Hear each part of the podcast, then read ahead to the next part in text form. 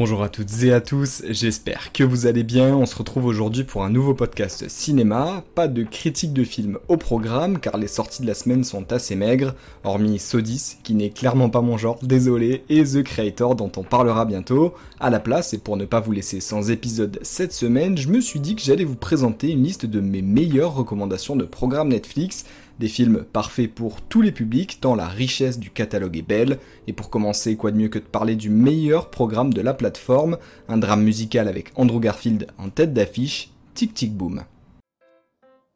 Bonjour. Bonjour. Bienvenue. Je suis Jonathan Larson. J'ai 29 ans. Je travaille au Moondance Diner.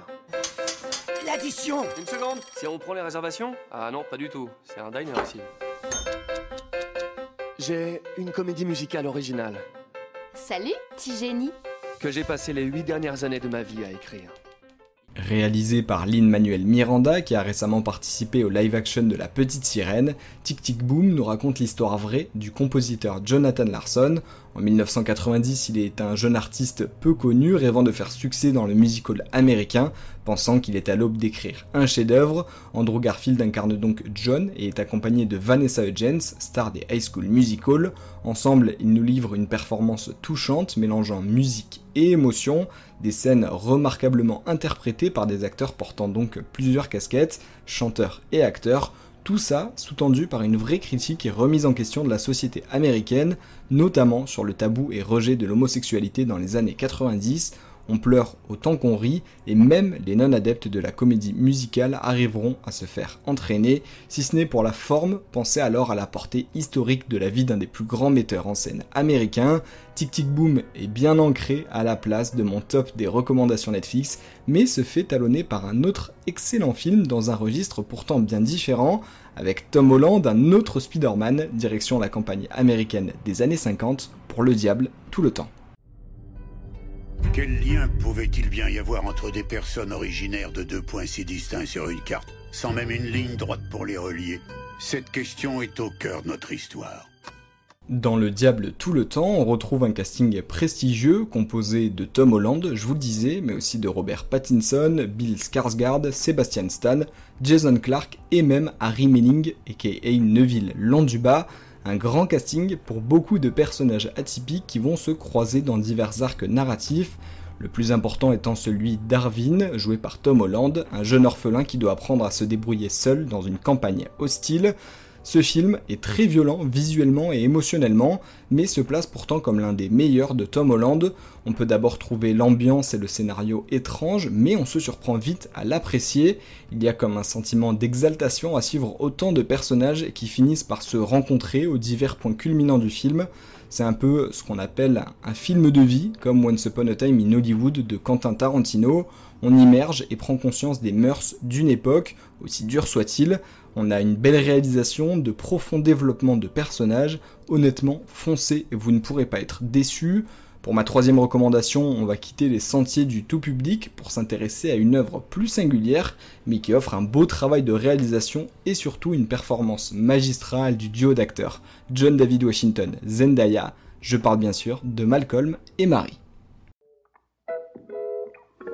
Tu es de loin la femme la plus insupportable, la plus difficile, la plus obstinée et odieuse que j'ai jamais rencontrée. Je t'aime.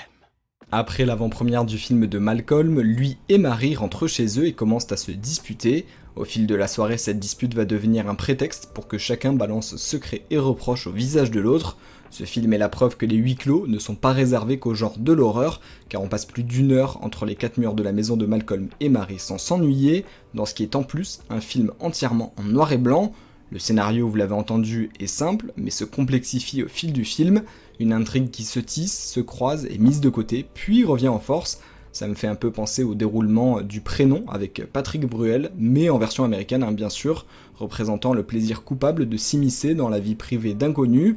Pour Malcolm et Marie, on retrouve en plus aussi un réel intérêt cinématographique, grâce à la réalisation, son parti pris créatif, et surtout son utilisation nombreuse de plans séquences pour renforcer cette immersion intime. Rien que pour la performance des deux seuls acteurs du film, je vous le recommande. En parlant de duo d'acteurs stars, la transition est toute trouvée car le prochain programme Netflix dont on va parler n'est autre que Mariage Story, un film dans lequel ce sont Adam Driver et Scarlett Johansson qui se donnent la réplique. Someone to hold you too close. Someone to hurt you too deep. Pour ce qui fut le premier gros programme exclusif de Netflix, on retrouve Charlie, un metteur en scène new-yorkais, et Nicole, une actrice qui décide de divorcer après des années de vie commune, autant personnelle que professionnelle, s'engage alors une bataille judiciaire et émotionnelle pour une séparation qui a pour enjeu majeur la garde de leur fils Henry. À la réalisation, on retrouve Noam Baumbach, qui se trouve aussi être le co-scénariste du film Barbie, sorti cette année. Il nous offre là une version originale d'un sujet qui n'est pas souvent exposé au grand public, un thème du divorce peu glamour, mais qui réussit quand même à nous toucher, dû grandement au duo d'acteurs qui livrent une performance magistrale, si bien que l'on n'arrive jamais vraiment à les détester, peu importe leur décision, aussi froide et cruelle soit-elle. On pleure, on rit et on se met à espérer que tout finisse bien.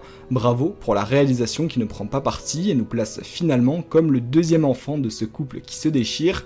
Dans les premiers programmes à être nominé et récompensé aux Oscars, ce film est l'un des plus connus et l'un des meilleurs, toutes plateformes confondues. Un drame qui en précède un autre, puisqu'on va parler maintenant d'une œuvre moins grand public, mettant en lumière la relation entre un acteur connu de tous et son père.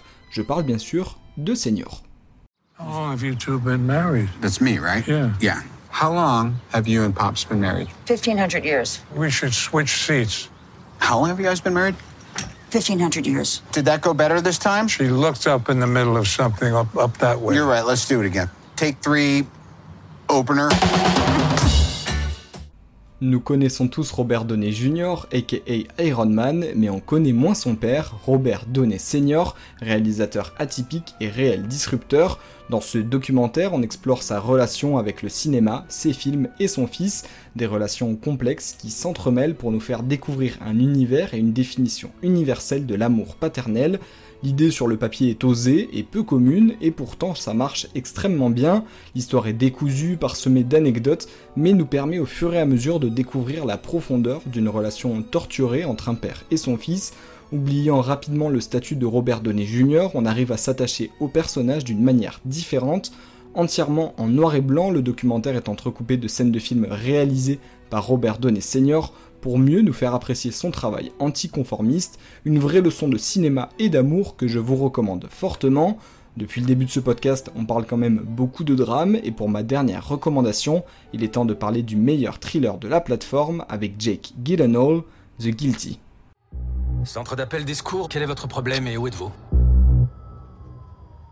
Je voulais seulement te parler. D'accord, je raccroche. Je suis juste partie faire un tour ma puce, d'accord il y a quelqu'un avec vous Cet homme sait que vous nous appelez Non. Il croit que vous appelez qui Votre fille Oui, oui, ma chérie. Émilie, est-ce que l'homme avec qui vous êtes est armé Oui. Émilie, il me faut la couleur de la voiture. Quand je dis la bonne, vous me dites que ça va aller rouge Blanche C'est une berline. Ne répondez que par oui ou non. Juste oui ou non, Émilie. Qui c'est? Je suis désolée, vous, je raccroche. Joe est un policier en poste au centre d'appel de la ville de Los Angeles. Un soir, il reçoit l'appel d'une femme, Emily, victime d'un enlèvement, s'engage alors une course contre la montre qui va faire replonger Joe dans ses propres démons. Véritable huis clos, The Guilty prend beaucoup de risques mais nous propose un thriller original et angoissant.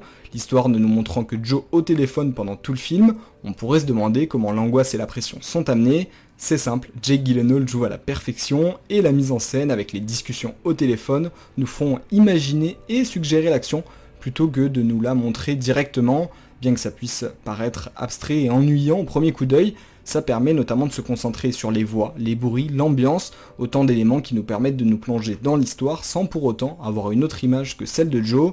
La réalisation utilise beaucoup de plans fixes assez longs qui nous font rentrer intensément dans le film et nous font voyager par la voix et le téléphone.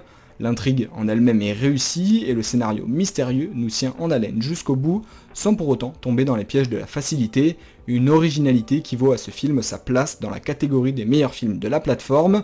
Avec l'essor qu'a pris Netflix ces dernières années, je n'ai malheureusement pas le temps de vous parler de tous les programmes qui valent le coup, donc n'hésitez pas à me dire si vous voulez un deuxième épisode, je le ferai avec plaisir. Et je pourrais d'ailleurs reproduire ce concept sur une autre plateforme comme Amazon Prime ou même Disney ⁇ Et d'ici là, n'hésitez pas à vous abonner si vous avez aimé cet épisode. Je vous dis à la prochaine et portez-vous bien.